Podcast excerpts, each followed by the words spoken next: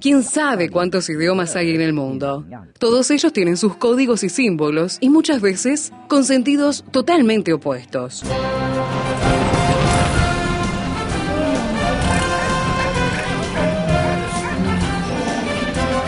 Jungla semántica. Para descifrar las palabras, para entender su raíz, para saber de qué hablamos. Jungla semántica. Nos lidera en esta expedición el profesor Héctor Leites.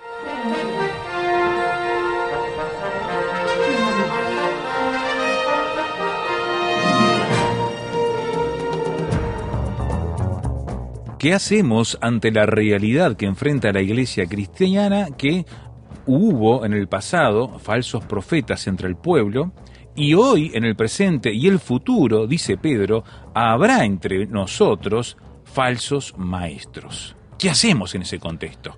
Estamos charlando con el pastor Héctor Leites, quien en la jungla semántica nos ayuda a mirar Segunda de Pedro, capítulo 2. Bienvenido, Héctor. ¿Qué tal Esteban? ¿Qué tal amigos? Y estamos muy contentos de estar en este capítulo 2, aquí en Jungla Semántica, porque tiene muchísimo, como habíamos dicho en el programa pasado, mucho de advertencia, mucho escatológico, mucha doctrina también va a tener eh, más adelante.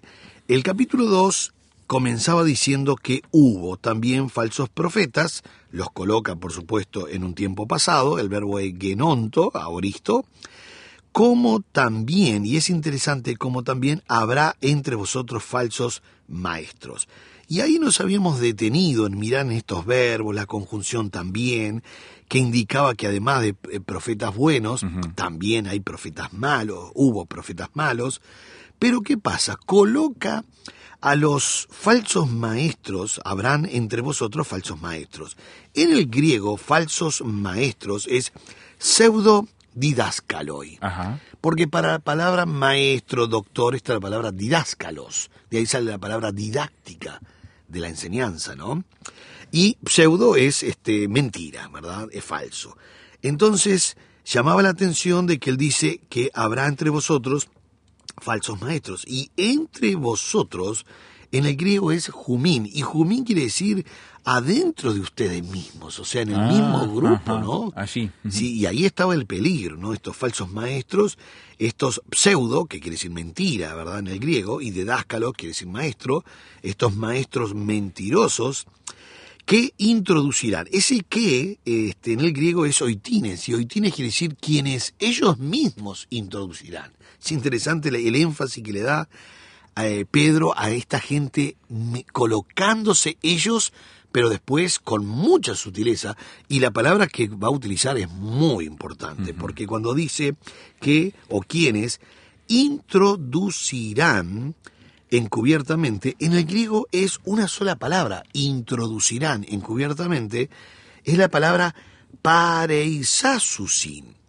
Ese pareisasusin, que está compuesto de para, al lado de, junto a, y el, el sasusin, que es colocar abajo de, llama la atención Esteban porque eh, en muchas versiones la palabra susin es este algo furtivo. Ajá. Furtivo, sí, sí, sí. Eh, tiene la idea de, eh, bueno, furtivo o furtivamente, cuando nosotros escuchamos, eh, viene del latín, el, el- furtivus es del latín realmente, ¿no? Que, que quiere decir a escondidas, a escondidas. Por eso los cazadores furtivos, vi- viste que salen, bueno, eso viene del latín, el, el- el- furtivus, el- introducirán furtivamente se traduce en el español. Pero en realidad, en el griego tiene la idea de encubiertamente, lentamente, pero, Ah. pero extensamente. Ellos no quieren perjudicar 10 minutos de, de algo. Ellos quieren dejarlo plantado. Es, es- es algo que si quieren estructuralizar, una estructura para toda la congregación. Exactamente. A mí me llama la atención cómo está armado eh, la palabra, porque no eh, lo que está diciendo la palabra al decir in- introducirán encubiertamente o furtivamente, escondidas, primero es no abiertamente. Y directamente al principio no lo es tampoco. O Mm. sea, acá está la clave de la palabra, porque vos decís, eh, dijo algo que a los 10 minutos la gente se, se dio cuenta y bueno, y a la media hora resolvió el problema. No es así. No, no, no. Ahí está la clave de la palabra, porque tiene para, que es al lado de. Esto es, esta palabra indica a lo largo, a largo plazo, a la larga. Sí. Introducen la herejía al lado de la doctrina Ah, verdadera. Bien, bien. Porque aquí está el problema, y por eso dije que era muy importante esta palabra. Porque esta palabra, pareisasusin, ellos introducen la herejía al lado, al lado de la verdadera doctrina. O sea, ¿sabe lo que estamos diciendo, no? Claro. Que en la misma prédica...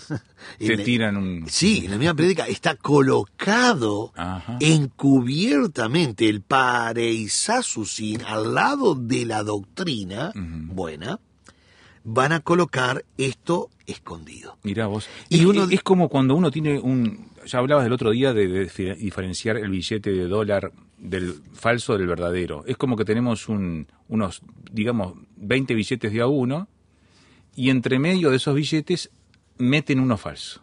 Sí, es muy probable que ese, ese billete falso esté dentro de mil billetes buenos. Claro, claro, más todavía. Para que uno diga... ah, Más bueno, ocultos, claro. Se- Te pongo un ejemplo muy común. Escucho a alguien, muy buena prédica. Lo escucho la segunda vez, muy buena prédica. Escucho la tercera vez, muy bíblico. La cuarta vez, cuando yo ya estoy de boca abierta porque quedé impactado Claro, de, claro. lo lindo, lo bueno, lo doctrinal, lo bíblico, lo, lo escritural, ahí, dentro de inclusive la quinta prédica, comienza inclusive muy buena, que ya no voy a ponerme ni a desconfiar. Claro. Y con sutileza colocó algo que yo ni cuenta me doy. Mm, Y no quiere estropear ese culto, quiere dejar plantado eso para el futuro, porque es al lado de. Por eso... Es algo que va a usar en el futuro para extenderlo, expandirlo y enseñarlo de manera más este, fuerte, digamos. Sí, inclusive que vaya haciendo estrago esa doctrina allí, Mm, ¿no? ujú. Por eso esta palabra es muy importante, y la vuelvo a repetir, pareisasusin, eh, cuando dice introducirán encubiertamente, es un verbo Entiendo. que te- está compuesto de para al lado de y lo furtivo, lo escondido, pero lo escondido de una manera que no abiertamente y directamente al principio, sino que a la larga introducen la herejía al lado de la verdadera doctrina, o sea, al principio no se ve, no se ve, pero después aparece, ¿verdad?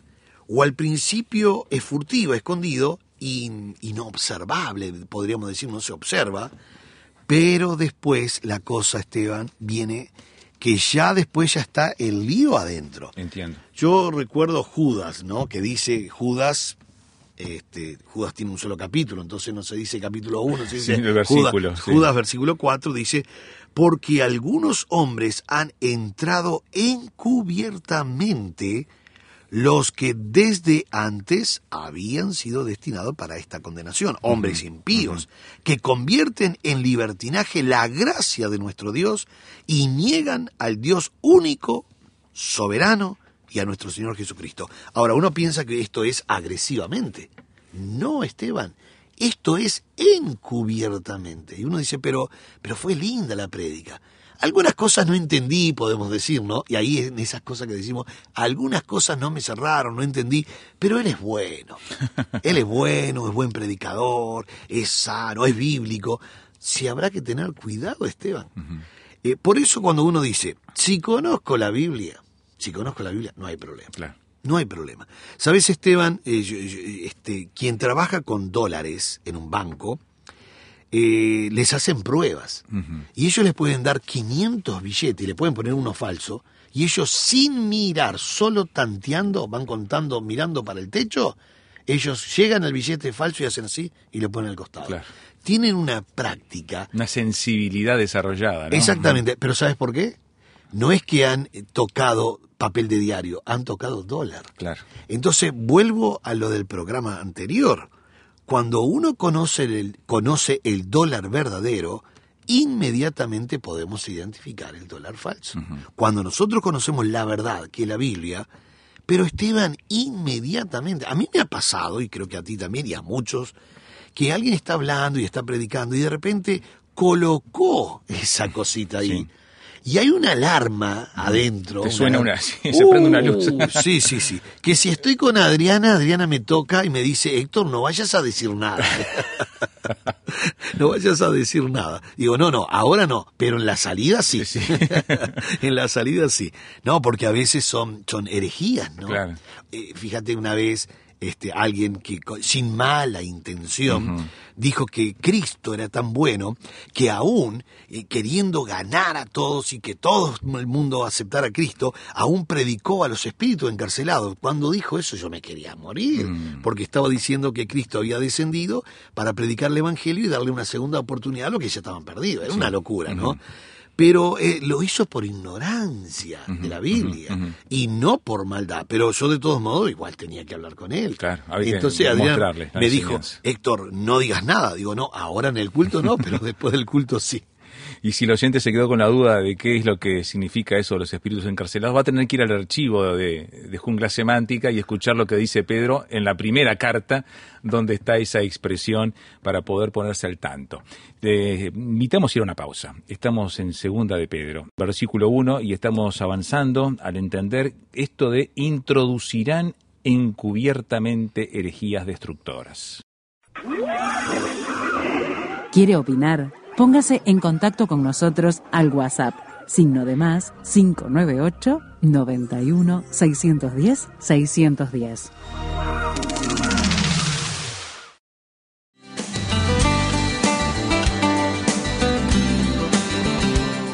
Prepárese con el Seminario Bíblico de Fe, enseñando con excelencia para un servicio eficaz. Seminario Bíblico de Fe. Por informes, llame al 2 902 9089 2 902 9089.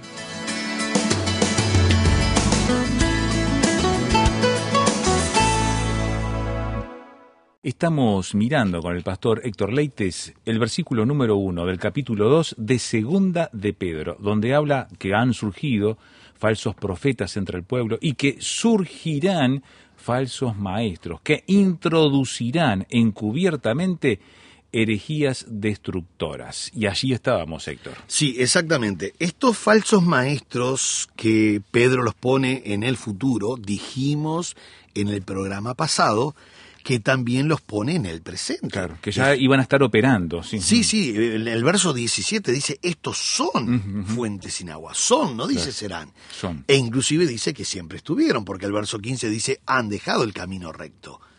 Entonces, Pedro, que ahora coloca a los falsos maestros en el futuro, en la misma conversación dice, bueno, sí, por supuesto que vendrán falsos maestros, pero recordemos que ya están entre nosotros. Están entre Ya nosotros. están entre nosotros. Alguna gente se pregunta, pero ¿cómo puede ser una comunidad de gente santa, redimida por Dios, que esté esa gente adentro? ¿Cómo es posible que hayan llegado hasta ahí y surjan de adentro, mismo cuando debería ser una, una comunidad pura y santa, ¿no? Claro, bueno, Jesús dijo que no podemos separar trigo de cizaña. Ajá. Uno quisiera decir, bueno, que, que acá los buenos y acá los malos. No, no, no, no, no, va a estar todo junto. Inclusive dijo, no toquen nada, ¿eh? Ah, yo, yo me ah. encargo, yo me encargo de después poner unos para la derecha y otros a la izquierda. No es nuestra tarea hacer eso. No es nuestra tarea. Ahora, trigo y cizaña son muy parecidos, pero de la cizaña no podemos hacer harina ni pan. Claro. Entonces, este Jesús avisó, ¿verdad?, de que están. Y también él, él dijo algo, él no vino para sanos, él vino para enfermos.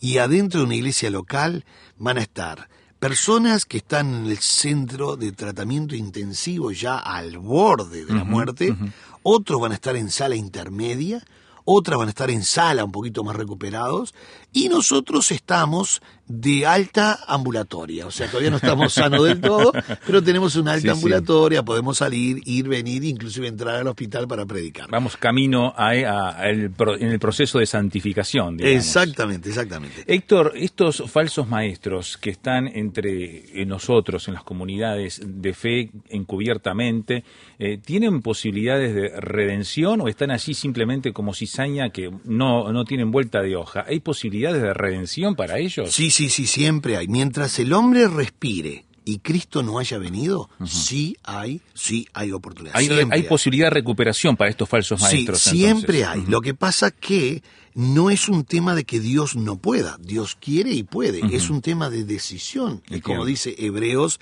10:26, ellos quieren estar en esta postura. Claro. Por eso dice Hebreos, es imposible que sean renovados para arrepentimiento. No nos olvidemos que esa palabra adunaton, imposible, no es imposibilidad para Dios, sino que el hombre en su posición es imposible que sea renovado. Claro. Por eso dice también Hebreos que no, no queda más sacrificio por el pecado para esta gente. Pero ¿cómo es posible? Claro, porque el único sacrificio que los puede librar, limpiar y salvar, ellos lo están rechazando. Entonces buscas por todos lados y no queda más sacrificio. El único que hay lo están rechazando. El peor pecado para la humanidad es cerrar la única puerta que ellos tienen para salir, que es Cristo. Claro, Entonces, por eso rechazar a Cristo es el peor pecado. Por eso dice Pedro, y aún negarán al Señor que los rescató, ¿no? Exactamente, exactamente. Ya vamos a llegar ahí, que espero que nos dé el tiempo Sí, de sí. llegar ahí. Eh, Pero Héctor, te quería preguntar en- Sí. en- de esta primera parte, donde dice introducirán encubiertamente herejías destructoras. ¿Quiere decir que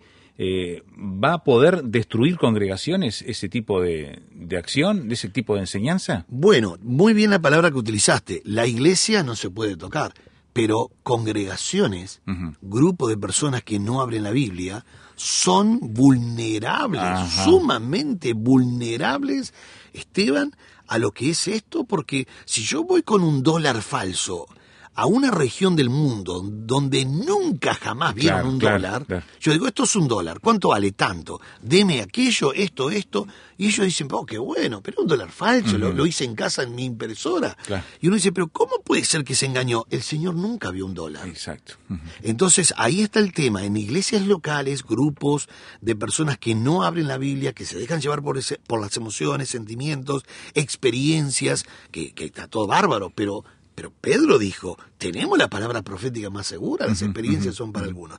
Entonces sí van a ocasionar daños, sí van a ocasionar. Nosotros tenemos el ejem- ejemplo de Balaam haciendo el trato con Balac, cuando no cerraron el negocio, porque Bala- Balaam no pudo maldecir al pueblo, lo echa casi Balac, muy enojado. ¿Y qué hace Balaam? Da la vuelta, pide poder enseñar a la gente mala Mm, cómo podían hacer caer a la gente buena. qué increíble. seguro. Entonces estuvo enseñando, y así lo dice Apocalipsis, ¿verdad? Que enseñaba a Balac a poner tropiezo a los hijos de Israel. Cuando los les enseñó, toda esta gente entonces hizo caer en pecado al pueblo de Dios. Una estratagema. Una- sí, sí, sí, sí, sí. Realmente muy interesante. Y entonces logró el cometido. ¿El cometido cuál era? Dios se iba a enojar con el pueblo, los castigó. Entonces Balaam le dice a Balac, bueno, ahora deme el dinero, porque yo no pude maldecir, pero Dios sí pudo castigar. Murió 25 mil en un solo día. Ah, En un solo día murió en 25 mil. Y llevó el dinero Balaam al final. Pero lo mataron en la oficina que había armado. Entonces uno dice, pero ¿cómo pu- pudieron ser engañados? Porque quitaron la vista del Señor, de la Biblia. claro. Cualquiera que quite la vista de la palabra de Dios va a empezar a creer en un montón de cosas que le digan. sí, sí, sí. Es Pero, es interesante que estos falsos maestros no piensan que la destrucción va a llegar sobre ellos. Eh, como que piensan obtener alguna ganancia y salir ilesos de todo eso. Bueno. Sin embargo, Pedro acá dice que son herejías destructoras. Destructoras, sí, sí, sí, sí, sí. No nos olvidemos, no nos olvidemos que según el verso 3, que por avaricia harán mercadería de vosotros, hay interés creado. Claro. No es que ellos están equivocados. No, no, no. No es que. No fue una prédica equivocada. Fue una estrategia muy bien Sí, armada de parte de ellos que harán mercadería. Qué interesante la palabra mercadería, la palabra emporio. Mm. Emporio. Nosotros tenemos el emporio de, de las comidas, ¿verdad? Sí, sí, sí. Emporio quiere decir un mercado donde se hace este negocios o, o se trafica. Es la palabra emporio en griego. Ahora, llámala, por eso dije este capítulo es muy importante, porque nos está avisando del, del, del- lo que pasó en el, en el pasado, lo que estaba pasando en el presente y lo que pasará en el futuro. Nos está avisando mucho. Ahora, herejías es una palabra. La palabra griega es aireseis. Aireiseis. Aireseis quiere decir una enseñanza escogida. O sea que ellos escogen qué enseñanza colocar en cada iglesia local. Mira, Es interesante porque... esto es lo que va a funcionar acá, dice. Claro, esto funciona acá. esta, esta gente es pobre. Es sensible, Vamos a, vamos a hablar sobre prosperidad porque van a tener eh, coches Mercedes-Benz y avionetas y, y jet privado. Entonces, ellos van a decir, a estos les gusta tal cosa. Bueno, les hablamos. Mm. Les endulzamos los oídos. O sea, me, me llama la atención que la palabra herejías son es- enseñanzas escogidas por ellos mismos. Y ellos hacen la elección de la herejía. Qué interesante esta palabra, Esteban. Sí, sí. Porque nosotros sabemos que hay gente especializada en decirte lo que vos querés escuchar. Que lo que pasa hoy a nivel mundial te están diciendo lo que la gente quiere escuchar. Sí, sí. Y dentro de los, los movimientos y los falsos maestros, ellos son especialistas en decirte lo que vos querés escuchar. Y la gente está comprando eso. Porque el problema no es solamente el vendedor de ilusión, sino el comprador de la ilusión. Porque si vos no tenés comprador de ilusión, no vendés. Claro, más bien, podés Sí, tener sí. un producto que no sirve para nada porque nadie lo compra. Claro, o sirve mucho, Claro. Porque yo me compro freezer, que son muy buenos, y me los voy a vender a los esquimales, y no puedo vender ninguno. Sin, Claro. sin embargo, en Montevideo o en Uruguay sirve los Sí, freezer. sí, sí. O me compro estufas a cuarzo, que son muy buenas, y me voy a Guinea Ecuatorial, que hay 55 grados de calor. Entonces, No hay mercado, No hay mercado. ¿Qué pasa hoy con los traficantes de fe? los que te rematan a Cristo mejor postor, o como dice Pedro, estos falsos maestros que introducirán estas herejías, si no tienen un mercado que les compre esto, Claro. se funden, entran en un default Y sí, sí, de su herejía, sí. de su herejía. Ahora, ¿sabes cuál es el tema? El tema es que siempre va a haber gente para comprar ilusiones. Claro, porque Siempre. claro, les, les dan, tocan el punto sensible de debilidad espiritual a, ese, a esa población. ¿no? Exactamente. Por eso nosotros tenemos que alimentarnos con la Biblia. La Biblia, Esteban, la Biblia como palabra de Dios, eh, tiene todo lo que el hombre necesite, todo. Y es para todos los hombres. Quiere decir que yo en Cristo no, no necesito que alguien venga a estimularme. Yo ya tengo la Biblia que me estimula a servirle a Él. No necesito que me estén diciendo lo que yo quiero escuchar. Inclusive nosotros necesitamos a veces que nos rezonguen y escuchar cosas que no quisiéramos escuchar, pero ahí tenemos la palabra de Dios que nos está exhortando. Por eso, querido amigo, qué lindo es que podamos volver a la palabra de Dios. Ella es suficiente para todo. Es como dice Colosenses 2.9 y 2.10, Esteban, que dice que en, en- en- en él habita la plenitud de la deidad, ¿verdad? Colosenses, lo voy a leer porque está muy interesante, Col- Colosenses 2.9 dice así, porque en él habita la plenitud, qué interesante, eh, porque en él habita corporalmente la plenitud de la deidad. O sea, en Cristo está todos los atributos de Dios en él porque él es Dios. Y el verso 10 dice, y vosotros, o sea, todos los cristianos, estáis completos en él. Claro. que es la cabeza de todo principado. Ahora, ¿qué quiere decir completos? Es de la palabra pleroma. O sea que eh, eh, el cristiano tiene todo lo que necesite y es para todas las personas, para todos los cristianos. O sea, eh, no necesito una prédica que me deje contento, necesito palabra de Dios Amén. que me dé lo que yo estoy necesitando, pero conforme a su soberanía. Por eso, querido amigo, qué lindo es que podamos volver a la palabra de Dios. Cuando conocemos el dólar verdadero, entonces vamos a identificar el dólar dólar falso. No estemos siendo expertos en sectas y religiones, seamos expertos en Biblia. Y automáticamente vamos a saber qué es lo que está pasando del otro lado. Así que le invito, le ruego que volvamos a la palabra de Dios. Dios le bendiga ricamente.